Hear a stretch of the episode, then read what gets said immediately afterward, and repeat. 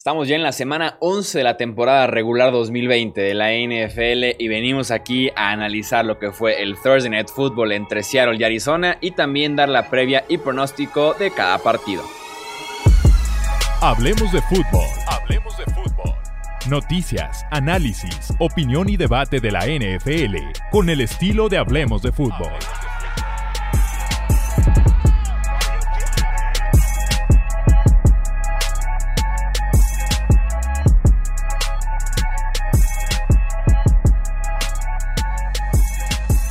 ¿Qué tal amigos? ¿Cómo están? Bienvenidos a un episodio más del podcast de Hablemos de Fútbol. Yo soy Jesús Sánchez y es un placer que me acompañen para comentar justamente esta ya jornada número 11 de la temporada de NFL y como en cada episodio me acompañan mis buenos amigos Alejandro Romo y también el buen Tony Álvarez. Romo, ¿cómo estás? Bienvenido. ¿Qué tal, Chuy? Muy bien. A punto de darle bueno, más bien empezando una, la, semana número, ¿qué es? ¿10 ya? De la NFL. La semana 11. Ya estamos cerca de terminar. Eh, buena manera de abrirla con un partido interesante. Entonces, con todo para las predicciones. Tony, un fuerte abrazo. ¿Qué tal, Chuy? ¿Qué tal, Alex? Un placer, como siempre, saludarlos y platicar de fútbol americano. Un juego muy interesante para arrancar esta semana. Y los Delfín eh, digo, por ahí hay unos dos que a lo mejor no suenan mucho, pero el resto todos con implicaciones de postemporada, muy buenos duelos. Sí, nos espera una jornada bastante interesante y sobre todo tenía muy buenos partidos de horario estelar, empezando justamente por este jueves, que fue la victoria de los Seahawks 28 a 21 ante los Cardinals. Eh, Russell Wilson, eh, ya limitando, los errores que le habían caracterizado en las últimas eh, dos semanas. Tuvo cero entregas de balón, tuvo dos pases de touchdown. Carlos Hyde, que regresa de lesión, tiene 79 yardas, una anotación y por ahí eh, va el triunfo de Seattle, además de que su defensiva lleva ya un par de semanitas jugando a un nivel por lo menos aceptable que le permite volver al triunfo en este jueves por la noche. Sí, justamente eh, lo pensaba mencionar de que le siguen haciendo bastantes yardas. De hecho, si te das cuenta, fueron 270 yardas de Kyler Murray por aire, que pues realmente es un número alto pero se ven mucho mejor y especialmente están haciendo jugadas en momentos importantes, como eh, lo que marcaron de intentional grounding, que fue gracias a una presión de Jamal Adams o el sack del final de Carlos Dunlap. Ese tipo de jugadas son las que caracterizan a una defensiva, digamos, em, que está en reconstrucción, que se están encontrando, que están... Eh, viendo cuál es su, cuál es su verdadera identidad, pero ya empiezan a hacer jugadas por ahí y creo yo que esta defensiva ya no podía caer, eh, caer más bajo, pero definitivamente se está viendo mejor, se está viendo más agresiva y creo yo que va en buen camino. Sí, da la impresión de que se dobló, pero no se rompió, ¿no? En este juego, porque inclusive eh, Kenyon Drake pues sí tuvo un touchdown, pero menos de 30 yardas por tierra. En general, Kyler Murray menos de 100 por tierra también. El juego terrestre de Arizona en general no, no caminó, pero me parece que aquí, híjole, me voy a, me voy a poner exigente. Mm, hubo rat con los dos quarterbacks, pero creo que Russell Wilson, muchos de los sacks y de las ocasiones que tuvo que comerse la pelota o inclusive lanzarlas hacia afuera, fue porque la línea no le ayudó y en ocasiones la cobertura en la secundaria de Arizona fue muy buena y no había para dónde correr inclusive. Pero sí hay momentos donde la línea ofensiva de los Seahawks para la protección, como que esperabas tal vez un poquito más para ayudarle a su quarterback esa, en ese lado con los Seahawks. Del otro lado con Arizona, hay, hay momentitos de Kyler Murray yo no sé si porque sigue en sus lecturas, aunque da la impresión, al menos de acuerdo a, lo que pudimos apreciar en, las repeticiones en televisión, que no, eh, ya está de alguna manera mm, enfocado en un receptor y si lanza la pelota un tiempito antes, sí puede conectar con sus receptores. Eh, hubo ahí un par de jugadas donde pudo conectar con DeAndre Hopkins, que no lo buscó tanto. Digo, también es muy obvio, ¿no? Eh, para la defensa de Seattle a quién marcar, pero aún así, pues es tu mejor receptor. Kirk es muy bueno, buen complemento. Fitzgerald tuvo un buen juego, de hecho, tal vez de los más participativos para él en la temporada. Y hay otros jugadores que también le pueden ayudar a Murray, ¿no? A la ofensiva por aire. Pero hay unos, unos detallitos de timing con Kyler Murray y me atrevo a decir que inclusive en la tercera oportunidad, antes de concluir el juego, un segundo antes que busque su receptor en la trayectoria de esquina, lo pudo haber tenido. Pero le lanza la pelota hasta que está solo, no cuando sale de su ruta y para cuando la pelota llega con el receptor ya llegaron también dos defensivos. Entonces, esos detallitos de Kyler Murray creo que tiene que, terminar de pulir. Vamos a dar el beneficio de la duda que es un jugador de segundo año, aunque, insisto, si nos ponemos exigentes, pues ya tendría que leer un poquito mejor eso, ¿no? Sí, y en esa misma jugada, como está esperando el golpe, se ve como que suelta el balón y trata de evitar justamente el golpe eh, un instinto natural, además de que venía de estar tocado desde el primer cuarto por eh, un golpe en el hombro, entonces sí da la impresión de que va tarde y además ya yendo tarde no le mete la fuerza correcta como para poder compensar un poquito y como dices, llegar a tiempo con Andy Isabela porque parecía que tenía por ahí el touchdown de la victoria. Y aún así, en esa última serie y por varios momentos del partido, eh, decepcionante lo de, lo de Cliff Kingsbury, ¿no?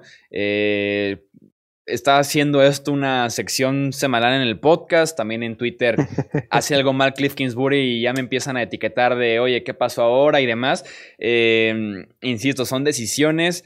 Ahora fue en el llamado de jugadas, no tanto en el flujo del partido, sino específicamente el llamado de jugadas, el diseño de las jugadas, el, rutas muy sencillas o por ejemplo en la última serie ofensiva tenías tiempos fuera, tenías un minuto en el reloj y va a la zona de anotación desde la yarda 27 de Seattle dos veces consecutivas, ¿no? Eh, no buscará de Andre Hopkins más que una vez en 11 jugadas de esa última serie. Entonces, sí decepcionó Cliff Kingsbury en esta ocasión en el llamado de las jugadas, insisto, en el diseño de las mismas. Eh, y que perjudica al ataque, al ritmo que traía este equipo de Arizona. Fíjate que justamente lo mismo estaba pensando, eh, porque recuerdo cómo en la última jugada mandaron eh, una mandaron una jugada, valga la, redundancia, donde todos los receptores hicieron stop en, en cuarta y diez, ¿no? Y, o sea, stop a 12, 13 yardas, que es donde los, donde los defensivos están más enfocados en una cuarta oportunidad, ¿no? Bastante cuestionable eh, cómo manejó Cliff Kingsbury el, el llamado de jugadas en esa serie ofensiva pero también creo yo que Kyler Murray nos quedó a deber un poco, eh, como en esa jugada que lo mencionan. Y también en la última jugada, vuelvo a ella, tenía abierto en, eh, por su lado izquierdo, me parece que a DeAndre Hopkins tenía 5 o 6 yardas y no lo vio por enfocarse en el centro y tomó el sack. Si él hubiera buscado a su mejor receptor en el momento crítico, probablemente hubieran ganado los Cardinals o, o de menos hubieran convertido esa, esa cuarta oportunidad, porque estaba muy, pero muy solo Hopkins.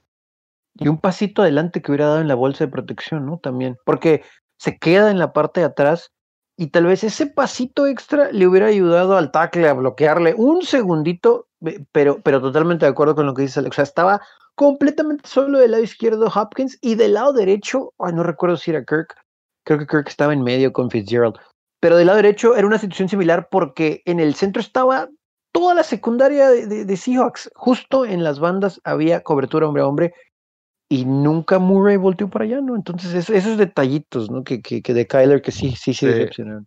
Sí, sí. Y sabes qué, algo más, lo de Suisi es imperdonable. El tackle derecho de, de los Cardinals les costó el partido 100%. Primero con, con el holding que, que provocó el safety y bueno, al final con la captura en cuarta oportunidad que literalmente dejó pasar a Carlos Dunlap sin, sin ningún problema, sin ningún esfuerzo lo dejó pasar. Sí, la línea ofensiva fue penoso. Yo creo que es de las peores actuaciones que he visto en un muy buen rato en NFL, tanto en el nivel, en el pass protection, en nivel con Ken Drake corriendo. Parecía que cada serie era por lo menos un castigo eh, de la línea ofensiva. Tenías hasta dos, tres castigos por serie. Ya decías el safety. Tres hombres presionando en la última jugada y llegan al coreback en cuestión de segundos. Y también reconocer que la línea defensiva de Seattle, sobre todo con Carlos Dunlap, eh, ha mejorado bastante. Damon Harrison también ya está jugando, también es un excelente jugador. Eh, de lo que se puede conseguir a, mediados de temporada, lo hizo bien Seattle. Vamos viendo si se puede traducir esto varias semanas más pero sí ha mejorado algo esa defensiva de Seattle desde que llegó específicamente Carlos Dunlap, que justamente se encarga de matar ya el partido del día de hoy, darle un triunfo importantísimo a Seattle para no ser barrido por eh, Arizona, que puede ser un desempate brutal al final de la temporada, y retomar el liderato del oeste de la NFC esperando a que jueguen los Rams de Los Ángeles el lunes en un partido muy complicado en contra de Tampa Bay, así que era realmente vital este encuentro para los Seattle Seahawks.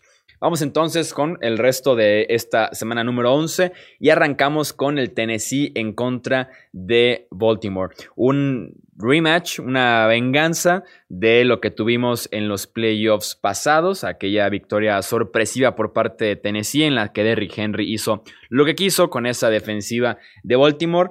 Ya dijo Lamar Jackson que no tiene nada de revancha este partido, es un juego eh, totalmente nuevo y ambos vienen de derrotas eh, importantes, ¿no? Los Ravens que fueron sorprendidos en Foxboro, su defensiva que no pudo tener el juego terrestre de los Pats, mientras que su ofensiva viniendo atrás es muy complicado que puedan eh, sacar el trabajo adelante, mientras que Tennessee, su defensiva es espantosa, de las peores de la NFL, y su juego terrestre y su juego aéreo no encontraron la efectividad que los caracteriza en contra de los Indianapolis Colts el jueves eh, por la noche. ¿Quién les gusta en este partido? Empiezo contigo, Tony.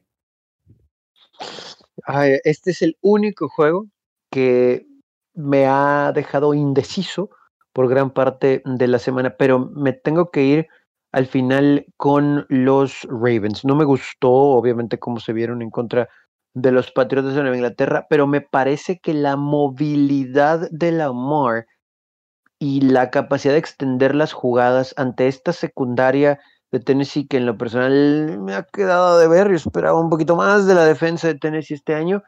Eh, creo que eso puede ser suficiente como para sacar el juego. También entendiendo que no le ayudan mucho a Lamar los receptores, pero siento que va a utilizar mucho la válvula de escape y me parece que sí se le puede correr a esta defensa de Tennessee y están ya sanos los Ravens en eso. Así que tal vez Lamar no tire para más de 200 yardas, creo que va a ser un juego de pocos puntos de cualquier manera y cerrado.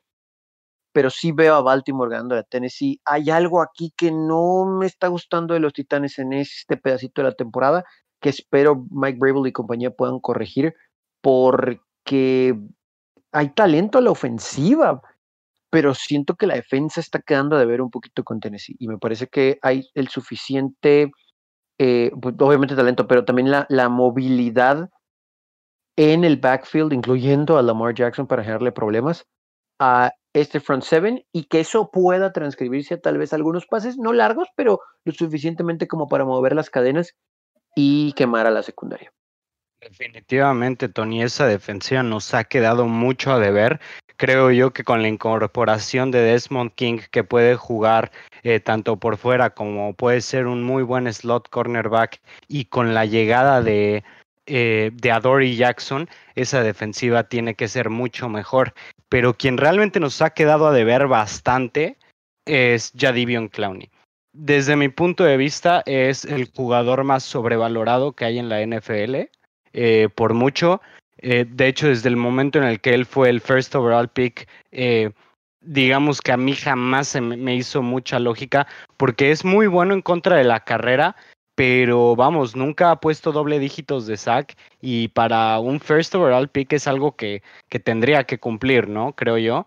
Eh, y hablando, digamos, más del juego, yo creo que los Ravens van a ganar y yo creo que desde la semana pasada estaban más concentrados en prepararse en Tennessee que realmente en prepararse en New England y esa fue una de las razones por las que perdieron porque yo siento que ahí John Harbaugh va a tener algo personal con, con lo que pasó el, eh, la temporada pasada en playoffs, porque venían los Ravens imparables y de un momento a otro simplemente los Titans los, eh, los fundieron por completo, ¿no? Entonces, me parece un juego bastante interesante.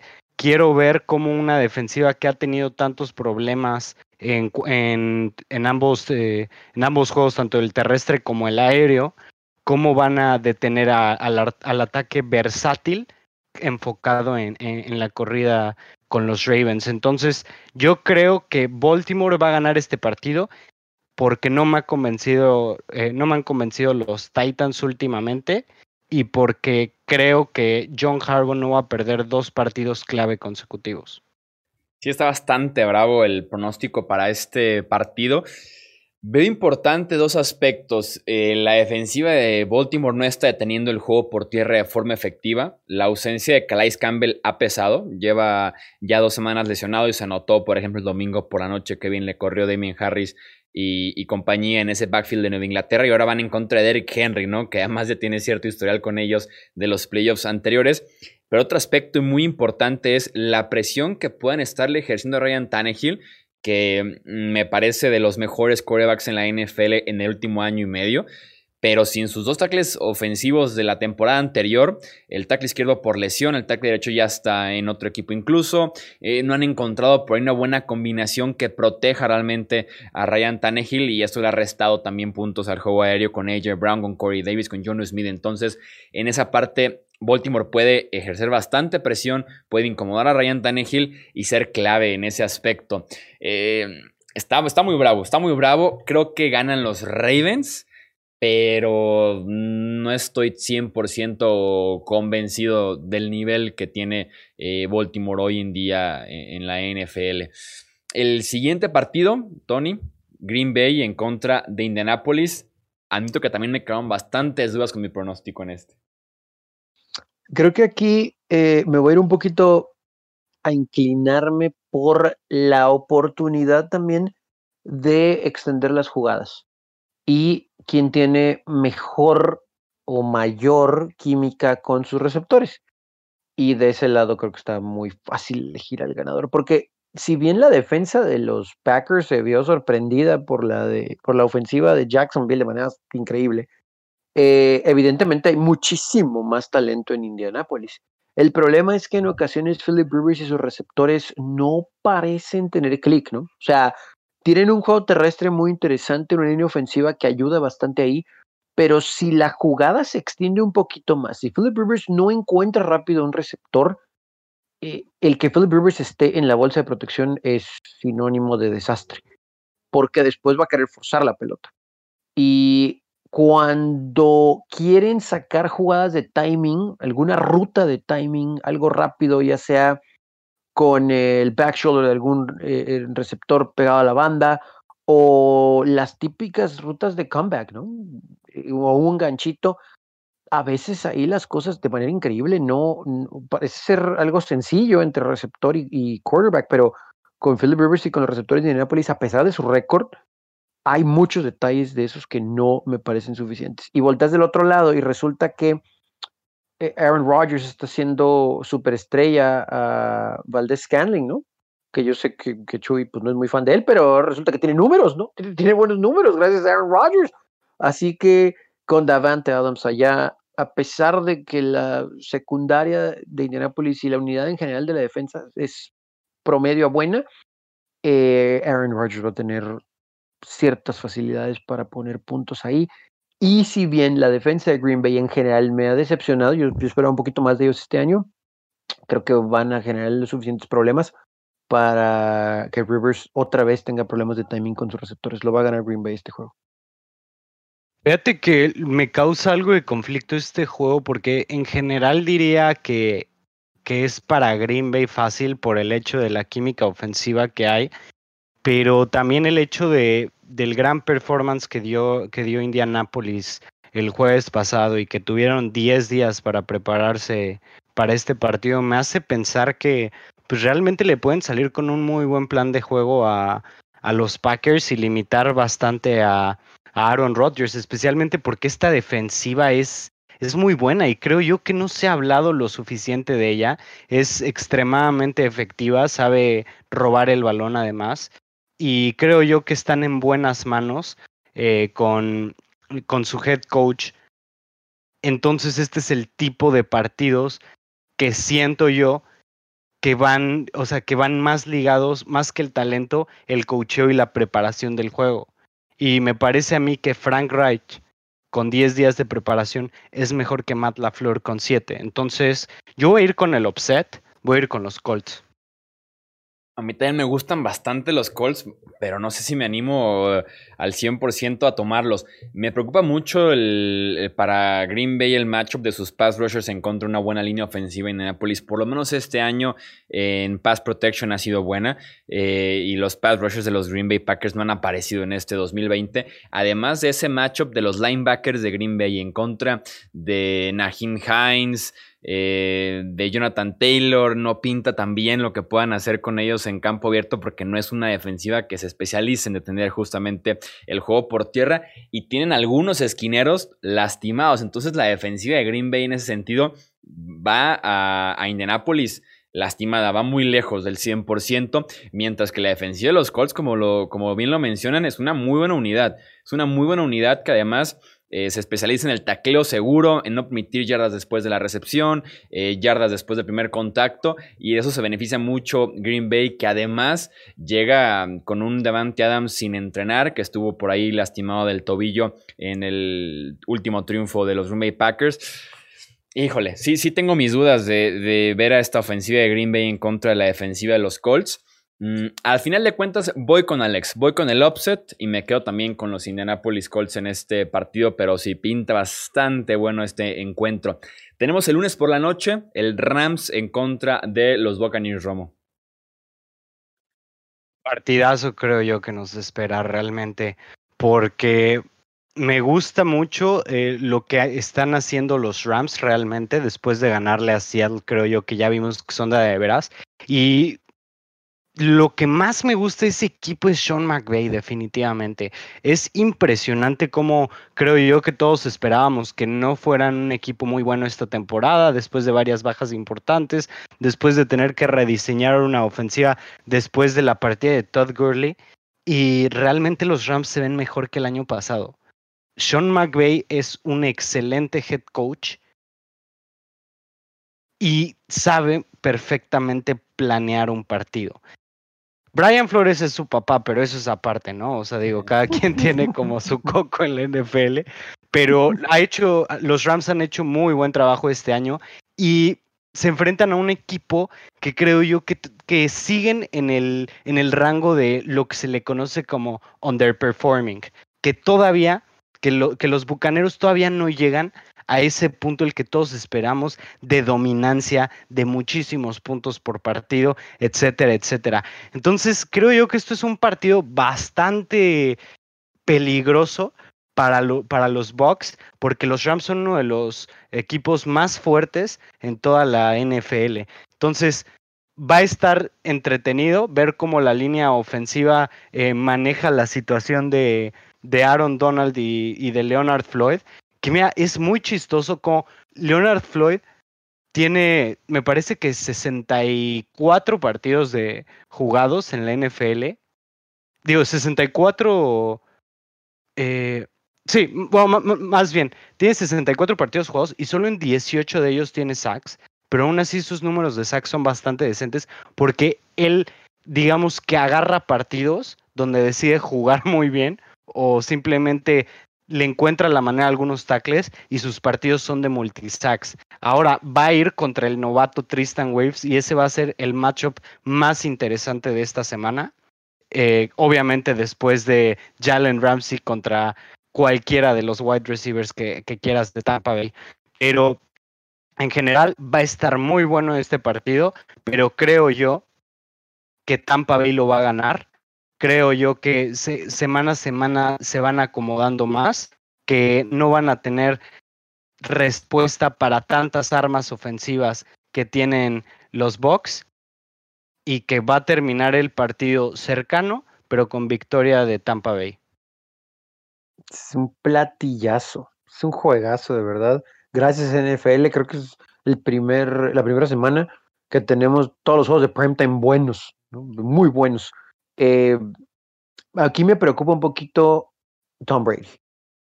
Me preocupa que ni siquiera voy a decir el front seven de los Rams, la línea defensiva de los Rams, cómo va a penetrar Aaron Donald y compañía, porque si él genera problemas, evidentemente va a haber muchos uno a uno en, en la línea. Y me preocupa que Tom Brady a ratos con esta secundaria también bastante, bastante buena de los Rams, que no le dé la oportunidad de deshacerse la pelota rápido.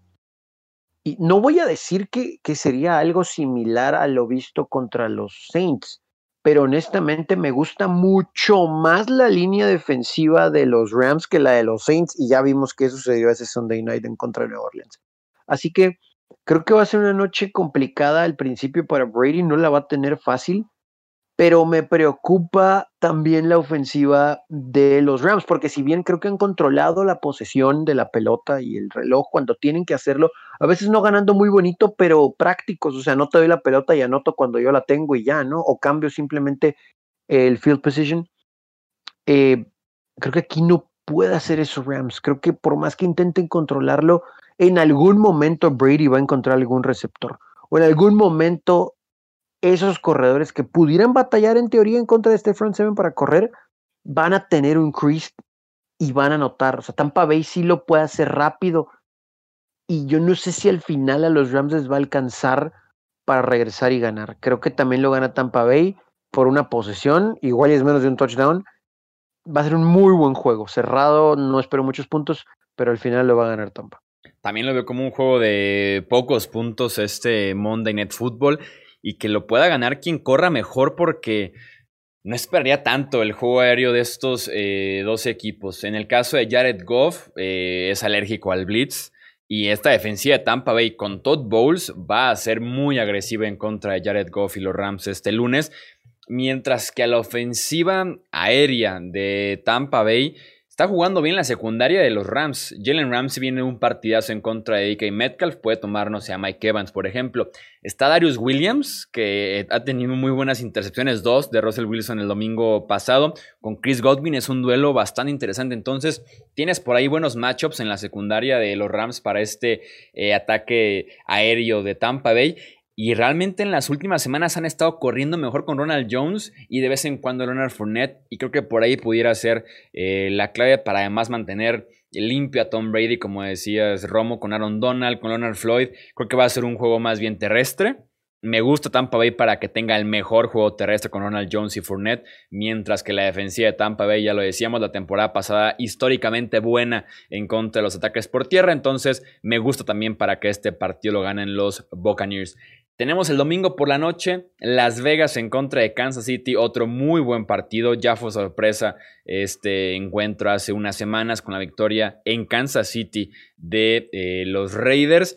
Y sin duda alguna deben estar buscando algo de venganza este equipo de eh, los Chiefs que se benefician de alguna manera de la situación que está ahorita sucediendo con los Raiders, que es un pequeño asunto con el COVID eh, va positivo Clelin Farrell, el defensivo titular de esta defensiva. Y después, con varios contactos cercanos, pusieron a 6-7 defensivos más en la lista de reserva COVID-19. Alcanzan a ser activados si presentan pruebas negativas para el sábado o para el domingo, pero sería sin entrenar y con una defensiva que apenas se venía encontrando, apenas venía mejorando en contra de un ataque de Kansas City, que es mucho mejor que el enfrentamiento que tuvieron hace unas semanas.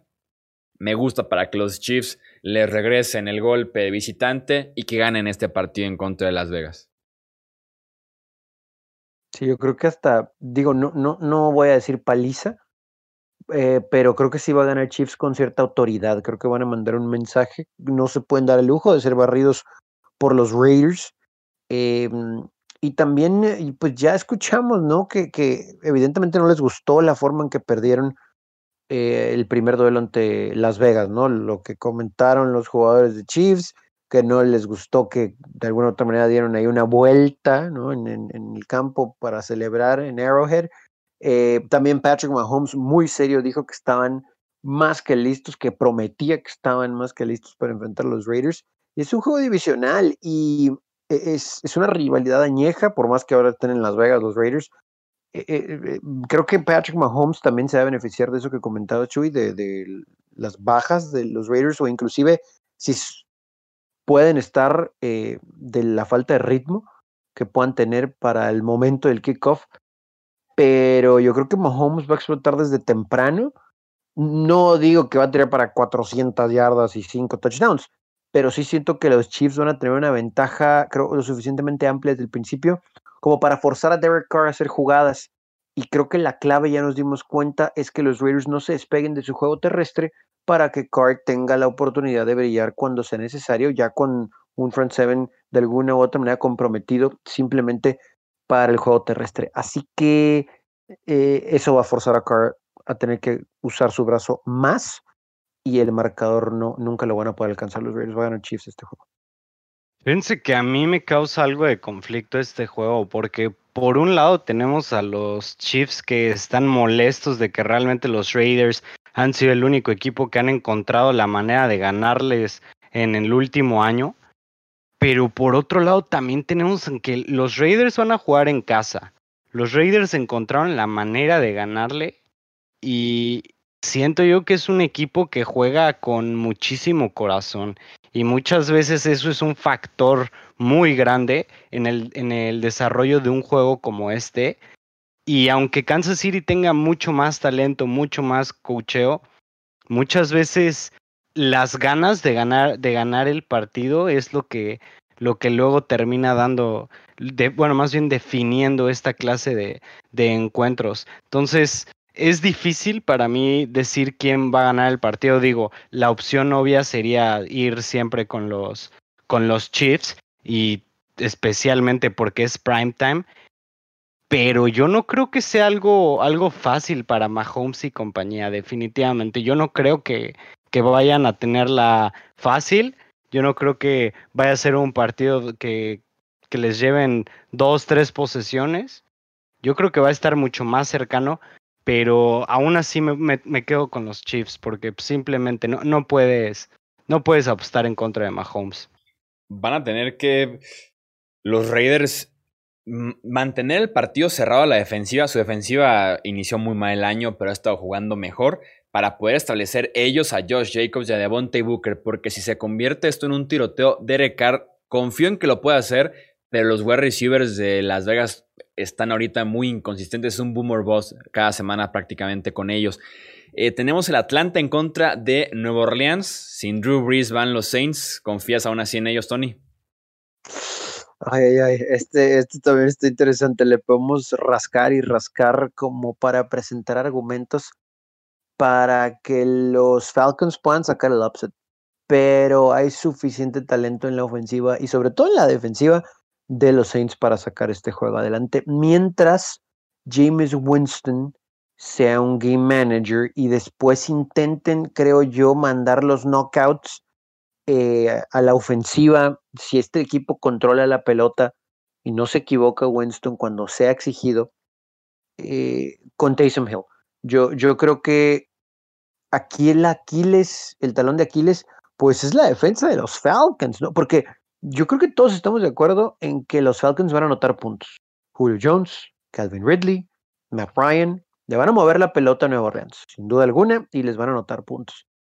Pero la clave va a ser que Nueva Orleans no entregue la pelota. Eh, cough, James Winston no lances tanto, lanza pases cortos, y ahí va a ser otra vez involucrar de lleno a Alvin Kamara y pases cortos trayectorias muy cortitas, una que otra cruzada sencilla, algunos hits, algunos comebacks, que son mucho de timing los comebacks. Eh, tal vez veamos más slants y, que también son de timing, o ganchos con obviamente Sanders y Thomas.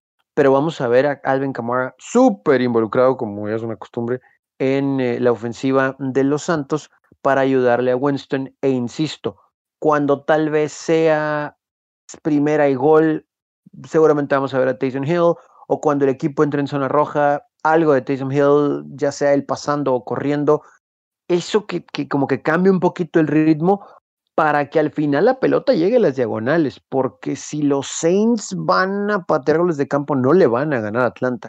Yo creo que van a simplificar el plan de juego para Winston y el resto del comité a la ofensiva y tal vez ser canón y no espectacular, pero creo que los Saints sí van a ganar este juego.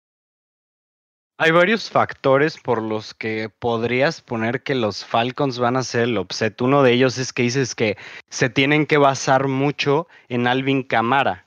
Y tienes razón en eso. Pero Camara tiene cero touchdowns en seis juegos contra los Falcons. Entonces le conocen más o menos el pace. Otra cosa es, con su nuevo head coach, con Raheem Morris, los Falcons han ganado tres de sus últimos cuatro partidos eh, y a pesar de que no se han visto impresionantes, se han visto bastante convincentes. James Winston no es un quarterback cualquiera, o sea, sabemos perfectamente que puede ser un quarterback que te salga a lanzar 400 yardas y 5 touchdowns, de la nada.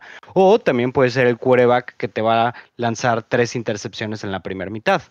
Entonces, el partido va a depender de qué versión de James veamos y que obviamente eh, Winston va, eh, lo que vimos de, de James en Tampa Bay era con una ofensiva que les encanta ir vertical, que eso creo yo que, que puede ser, digamos, la causa del por qué tantísimas intercepciones, sobre todo en su última temporada, y va a estar con una ofensiva este año. Eh, que es muchísimo más eh, conservadora. Eh, pases cortos, trayectorias más seguras, además de tener por primera vez en su vida un juego terrestre respetable, un corredor respetable y una defensa que lo, que lo respalde. Entonces, todo, o sea, el juego entero depende de, la versión de, de, de James que veamos y de qué tanto cuida el balón. Pero a mí me gustan los Falcons para este partido siento yo que a pesar de que vaya a salir cuidando el partido, a ver, muy conservador el plan de juego con James Winston y los Falcons le van a querer hacer la maldad a los Saints.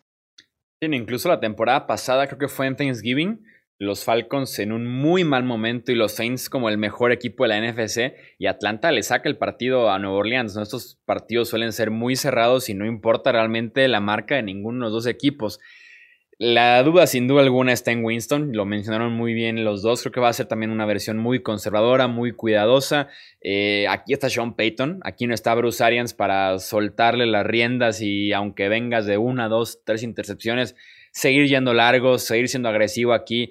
Se gana incluso con el mismo Drew Brees con pases cortos, con pases seguros. Y sí debemos de ver una mejor versión de James Winston porque la semana pasada, cuando entró en la segunda parte en contra de San Francisco, la verdad jugó muy mal sobre todo en zona roja. Pero con una semana ya de preparación, eh, con el primer equipo, volviendo a entrenar realmente eh, con titulares, un muy buen ritmo, mucha carga de trabajo, vamos viendo si mejora esto. Me genera toda la duda de qué tanto vamos a ver a Tyson Hill.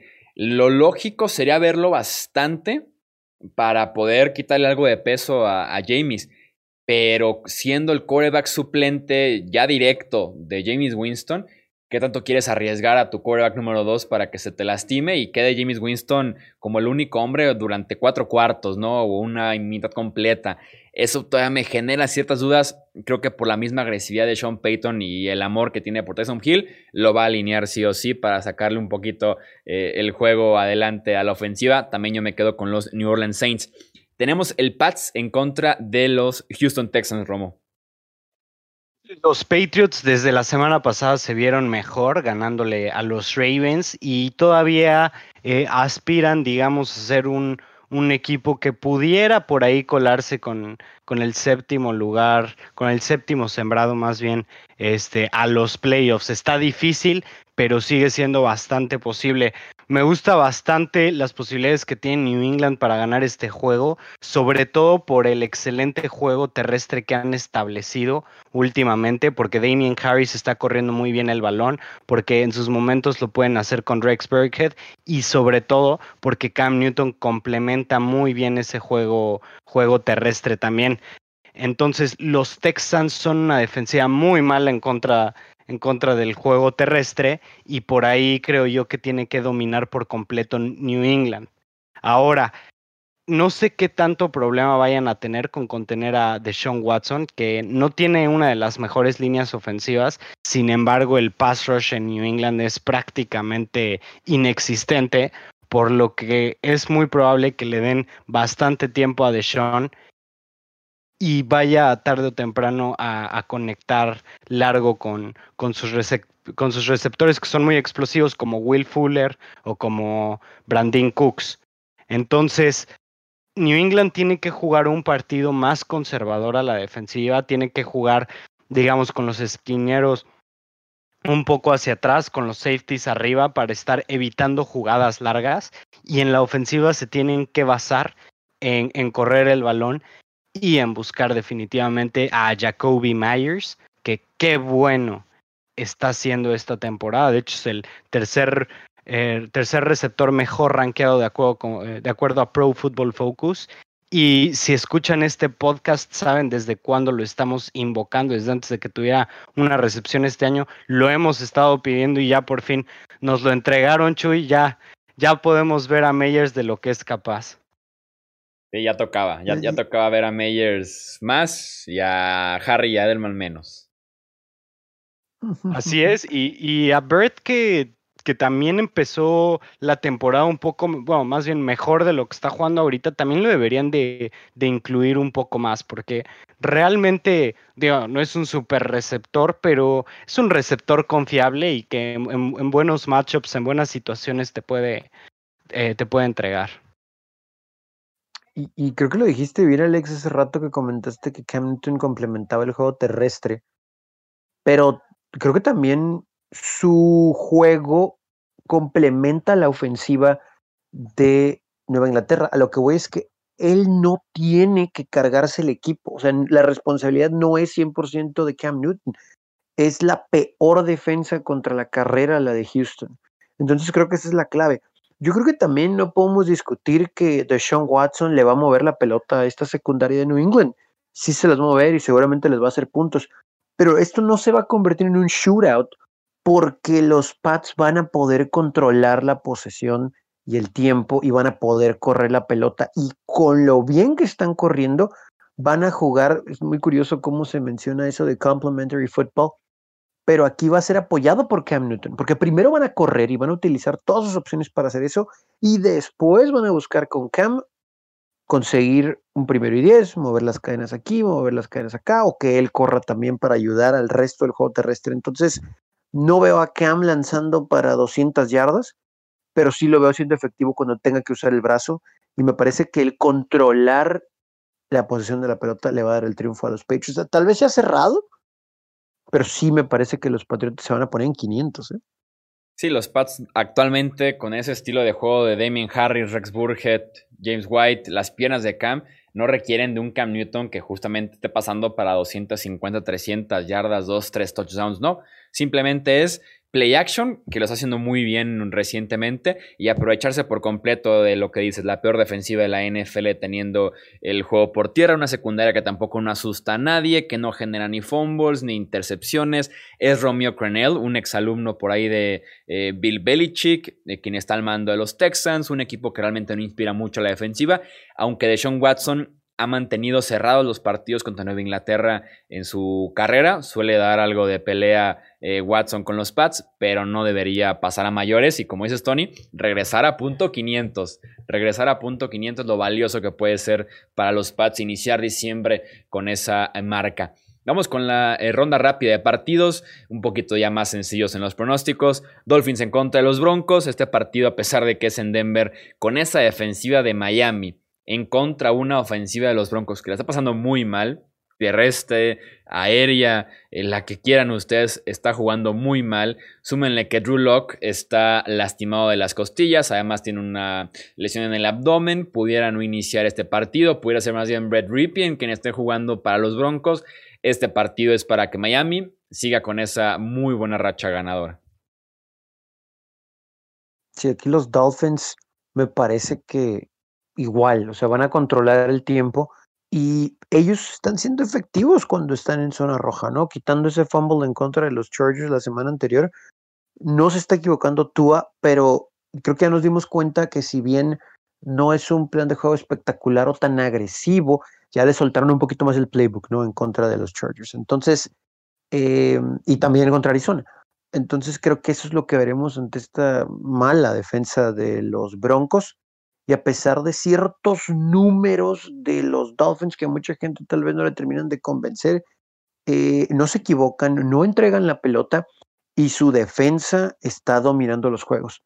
Y no hay un jugador de la ofensiva de los Broncos que creo que le pueda generar problemas a este equipo. Tal vez la velocidad de los receptores, pero pues si no tienen un buen quarterback para soltarles la pelota o el timing no está ahí o no pueden establecer el juego terrestre para que después les abran esas avenidas, eh, este lo va a ganar Miami, ¿no? Wow, Miami, se va a poner 7-3.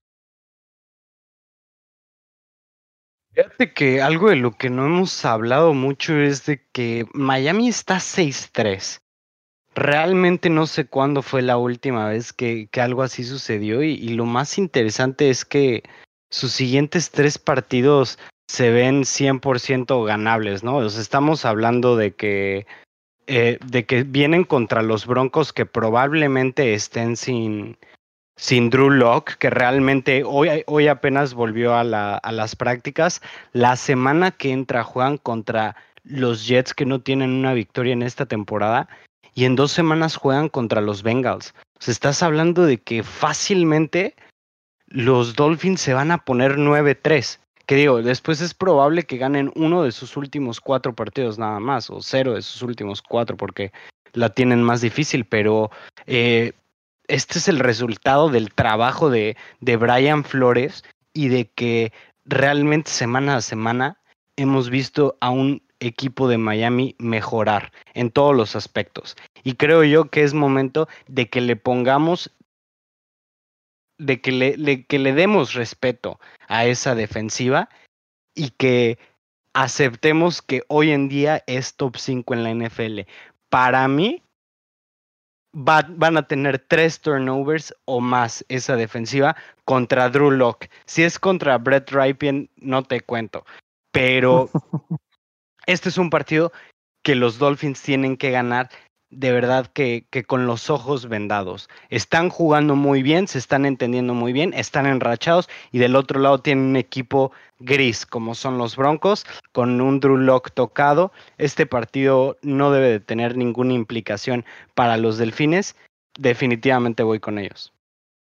Otro triunfo en el que lo veo bastante sencillo, bastante de un lado, es el en el partido de Steelers en contra de los Jaguars. Jake Luton vuelve a iniciar este partido para Jacksonville en contra de esa defensiva de Pittsburgh. Son pocas las oportunidades que pudiera eh, tener. Este partido es para que nuevamente los Steelers mantengan el invicto, sigan convenciendo, sigan ganando y sobre todo trabajen en el costado ofensivo para que siga trabajando, para que siga mejorando, para que sigan engranando un poco mejor las piezas, sobre todo en el ataque terrestre. Sobre todo también aquí, tomando en cuenta que ya tienen video los Steelers de Luton eh, y de los problemas que pudiera presentar a un equipo, Entonces, ya vieron lo que le hicieron a los Packers. Evidentemente es una mejor unidad defensiva la de Pittsburgh que la de Green Bay y sí van a dominar, ¿no? Tal vez pudieran presentar algunos problemas los receptores rápidos, pero pues sí tiene tiempo Luton de soltar la pelota, ¿no? Porque los estilos van a llegar. Y del otro lado, igual y no explota la ofensiva de Steelers porque no necesita hacerlo, ¿no? Tal vez más controlando la pelota y corriéndola, pero si es necesario, evidentemente hay receptores, ¿no? Para poder anotar. Este lo gana fácil Pittsburgh. También, me gusta Pittsburgh para este partido. Realmente una defensiva muy dominante contra un equipo que tiene poco, eh, poco talento, especialmente a la ofensiva. Y los Steelers tienen cuántas armas a la, a la ofensiva contra una defensiva aérea que ha estado un tanto floja. Entonces, creo yo que no hay mucho más que hablar de este partido. Steelers, fácilmente también el Eagles en contra de los Browns. Los Browns que se han convertido como en especialistas ya de eh, los partidos eh, de pocos puntos, feos, con clima bastante adverso y que también pudiera ser el caso en contra de eh, Filadelfia en esta semana 11. Está complicado porque no hemos visto la mejor versión de ninguno de los dos equipos recientemente. ¿Quién te gusta a ti, Romo? Que los Browns deben de ser favoritos en este partido. Se juega en su casa, eh, el clima está muy fuerte en Ohio y esto significa juego terrestre, como lo vimos el domingo. Y los Browns han jugado muy bien cuando se dedican a correr el balón, cuando no dejan que Baker Mayfield esté lance y lance y lance.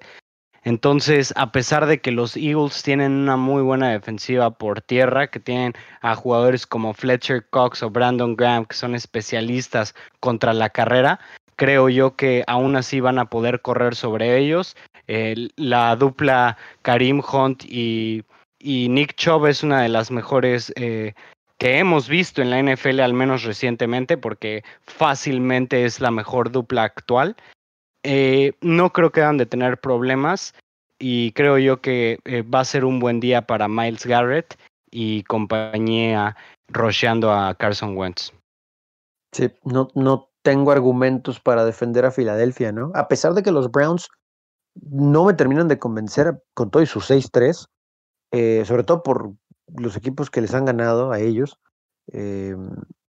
no, no, tengo, no tengo argumentos para Filadelfia, ¿no? O sea, te quiero decir Carson Wentz, pero eh, no está bien él, no hay protección, no hay juego terrestre, como que quiso aparecer en contra de Filadelfia, tal vez esa es la mejor opción, pero pues su defensiva no para a nadie, ¿no? Y como bien dijo Alex, eh, la clave para Cleveland es correr, correr, correr, y ya después, si se establece eso, es un día de campo para lo que se intente hacer con Baker Mayfield, pero tal vez no hay necesidad, ¿no? Que sea exigido, lo va a ganar, lo va a ganar Browns.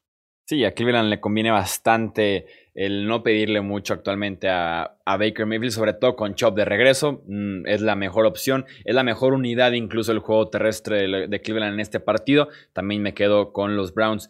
Tenemos también el Vikings en contra de los Cowboys. Tal vez la versión que vimos de la defensiva de Dallas antes de irse a la semana de descanso pudiera generar cierta eh, ilusión para mantener este partido cerrado, sobre todo porque en la línea defensiva, el grupo de linebackers también jugaron mejor. Eh, Gallimore fue lo mejor que tuvieron en Dallas en toda la temporada la semana, eh, la semana antepasada en contra de los Steelers. Leighton Van jugó bastante bien. De Marcus Lawrence finalmente eh, cobrando bastante bien y ya jugando un poco mejor. Entonces, en ese sentido, la defensiva de Dallas en la parte del front seven pudiera competir hasta cierto punto con el juego terrestre de Dalvin Cook y compañía de los Vikings.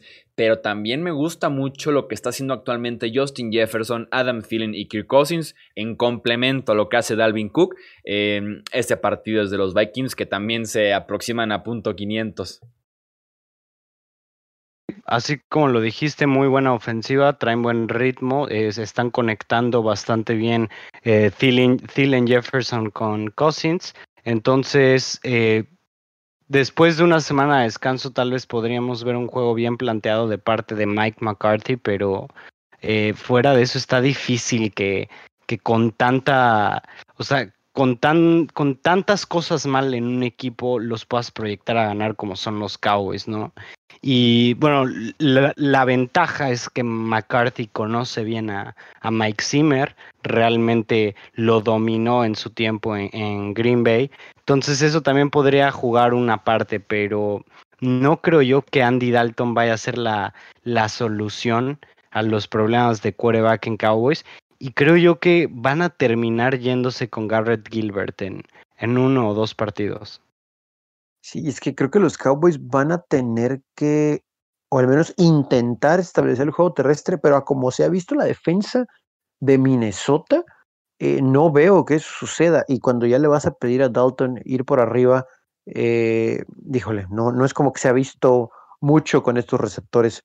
Me gusta mucho Minnesota y ojo con los Vikings. Yo no los tenía aquí después del inicio porque esta defensa había perdido a mucha gente y ahora resulta que son el alma y bueno, con Dalvin Cuxano y lo que mencionaba Chuy de, los receptores, Tillen como que regresando a ese Tillen que, conocemos y el novato generando problemas, eh, cuidado con los Vikings, ¿eh? eh este lo va a ganar Minnesota.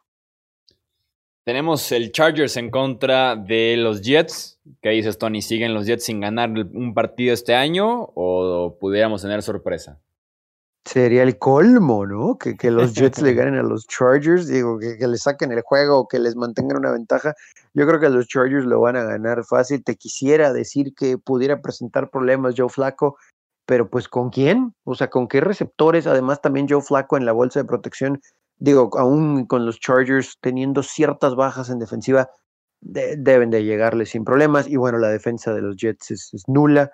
Eh, este lo va a ganar el equipo del Rayo, sobre todo por el nuevo peinado, el nuevo corte de pelo de Justin Herbert, que lo trae como yo, así cortito, cortito.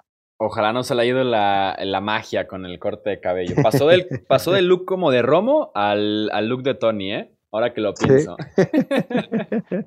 Sí, buena, buen punto, pero no, no inventes, parece de 14 años con ese corte. Y luego, como todavía tiene acné, todavía se ve más chavito. O sea, porque realmente eso es realmente algo que solo ataca a, a, gente más joven, ¿sabes? Ya normalmente los 23, 24 años ya no tienes acné.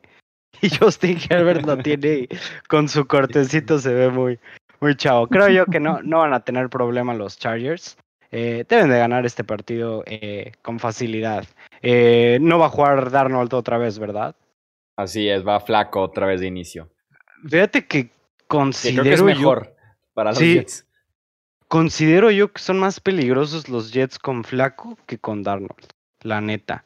Y no, y no es por tirarle a Darnold, pero siento yo que, que como que flaco encaja mejor en ese sistema. Sam Darnold se tiene que salir de ese equipo ya para la siguiente temporada. Ojalá y pida un trade y se salga, porque si no su carrera va a ser completamente echada a perder. Cuando siento yo que realmente nunca nos han dado, o sea, nunca hemos tenido la oportunidad de ver a, a Sam Darnold, digamos, justamente que tampoco descarto que haya sido un destello de una noche, el Monday Night, el gran rival que son los Pats, el historial, y que viéramos una muy buena versión de Joe Flaco, pero que aquí ya se acabe esa historia y regrese a jugar mal, aunque con la defensiva de Los Ángeles pudiera por ahí moverles eh, el balón, regresa Joey Bosa, al parecer después de perderse dos partidos por conmoción, este partido debe ser de los Chargers de eh, Los Ángeles. Eh, ¿Qué nos puedes decir, Romo, del Detroit Lions en contra de los Carolina Panthers o lo que queda de Detroit contra lo que queda de Carolina en este partido? Fíjate que pinta para ser juegazo, ¿eh? Aunque, aunque digamos, ¿cómo es posible eso? Pero pues son dos equipos que, que juegan fuerte, que juegan hasta el final y que sus partidos se están definiendo por pocos puntos. Sabemos que los Lions son especialistas en estar metidos en partidos así, y los Panthers que traen buen ritmo, que traen buen juego. Yo creo que va a ser un juego muy entretenido y pienso yo que se lo van a llevar los Panthers por el juego aéreo tan diverso que traen, la manera en la que ocupan a sus tres receptores y Christian McCaffrey no va a jugar, ¿verdad? Christian McCaffrey no juega, Teddy Bridgewater parece que tampoco juega para los Panthers, se quedan sin backfield en ese punto. No, entonces si, si no juega Bridgewater, no creo que tengan eh, posibilidad de ganar ese, ese partido. Pero si juega Bridgewater, incluso sin McCaffrey, creo yo que tienen un buen, un buen shot en ganarlo. No sé ustedes qué digan. Es que aquí ese es el problema, ¿no? Yo también quisiera decir que Panthers porque tiene más talento y mejores jugadores, pero resulta que esos jugadores no van a estar, ¿no? En el emparrillado. Además, la verdad, muchachos, yo le quiero encontrar un lado positivo a los juegos de Thanksgiving. Entonces me voy a ir con Detroit. Creo que van a anotar los suficientes puntos como para que no los alcance Carolina. No sé si, no creo que sea un shootout, pero sí creo que va a haber muchos puntos y al final lo van a ganar los Leones. Y ojo, eh, digo, no creo que suceda cosa más grande, pero si ganan se ponen en 500, ¿no? Este inconsistente equipo de Detroit. Sí, con Detroit también tenemos a Matthew Stafford batallando con una lesión en el pulgar. Está entrenando, pero de forma muy limitada. Kenny Goladay regresa después de dos partidos fuera por lesión en la cadera. Pero de Andre Swift, el corredor novato que ha lucido bastante en el backfield en la última semana y media, eh, conmoción cerebral sufría en el entrenamiento. Entonces eh, está, está complicado este pronóstico, sabiendo quién sí juega, quién no, sería mucho más sencillo. También, si juega Teddy eh, iría con Carolina. Si no juega Teddy voy con Detroit. Una cosa es PJ Walker brillando en la XFL y otra cosa es brillando claramente en la NFL. Y para cerrar, Cincinnati en contra de Washington. Eh, el mejor jugador en el campo en este partido es Joe Burrow. Y eso me inclina a ir con los Bengals. Fíjate que sí es el mejor jugador en el campo, pero el segundo mejor es Chase Young y va a estar encargado de ir directamente en contra de Joe Burrow. Entonces eso me hace dudar un poco de, del resultado de este partido, también por el hecho de que la línea ofensiva de Cincinnati no es en lo absoluto buena y que los, eh, los eh, perdón, el equipo de fútbol de Washington a punto de decir Voldemort, pero eh, el equipo de fútbol de Washington van a estar más inspirados con Alex Smith, creo yo. Van a jugar contra no una muy buena no una buena defensiva aérea, pero que se está, ha estado jugando un poco mejor semana con semana, pero creo yo que, que Washington tiene, tiene mayor posibilidad de ganar por, por el hecho de la presión que van a poder ejercer sobre, eh, sobre Joe Burrow y también porque no va a estar Joe Mixon. yo, yo tengo algo similar a lo de Alex. Digo, yo creo que Burrow eh, es un buen juego como para que brille, porque no hay tanto desafío en la secundaria. El problema es llegar a la secundaria por la presión que le van a poner. Y también siento que Alex Smith van a soltarlo un poquito más. Yo siento que lo van a soltar un poquito más. Y al final, muchachos, de acuerdo a los pronósticos, perdiendo Dallas con descanso gigantes y perdiendo Filadelfia Ahora resulta que tenemos en primer lugar a Washington y a Gigantes, pero bueno, ya tendremos tiempo a hablar del este, pero creo que tal vez a lo mejor porque tienen la pelota en la última ocasión, pero también tengo triunfo del Washington Football Team. Ahí están entonces los pronósticos y prueba de cada uno de los partidos de esta semana número 11. Recuerden que eh, nos pueden pasar sus respectivos pronósticos en Twitter, Facebook e Instagram. Nos encuentran como Hablemos de Fútbol. Tony y Romo, nuevamente muchas gracias y nos escuchamos para hacer análisis de, estos partidos a principios de semana. Muchas gracias Chuy, muchas gracias Tony, siempre un placer acompañarlos para el podcast y pues nos vemos el lunes. Nos escuchamos en la próxima. Buenos juegos, ¿eh? a pesar de estos no tan atractivos, van a tener puntos. A disfrutar de la semana número 11, yo soy Jesús Sánchez y eso es todo por este episodio. Gracias por escuchar el podcast de Hablemos de Fútbol. Para más, no olvides seguirnos en redes sociales y visitar hablemosdefutbol.com.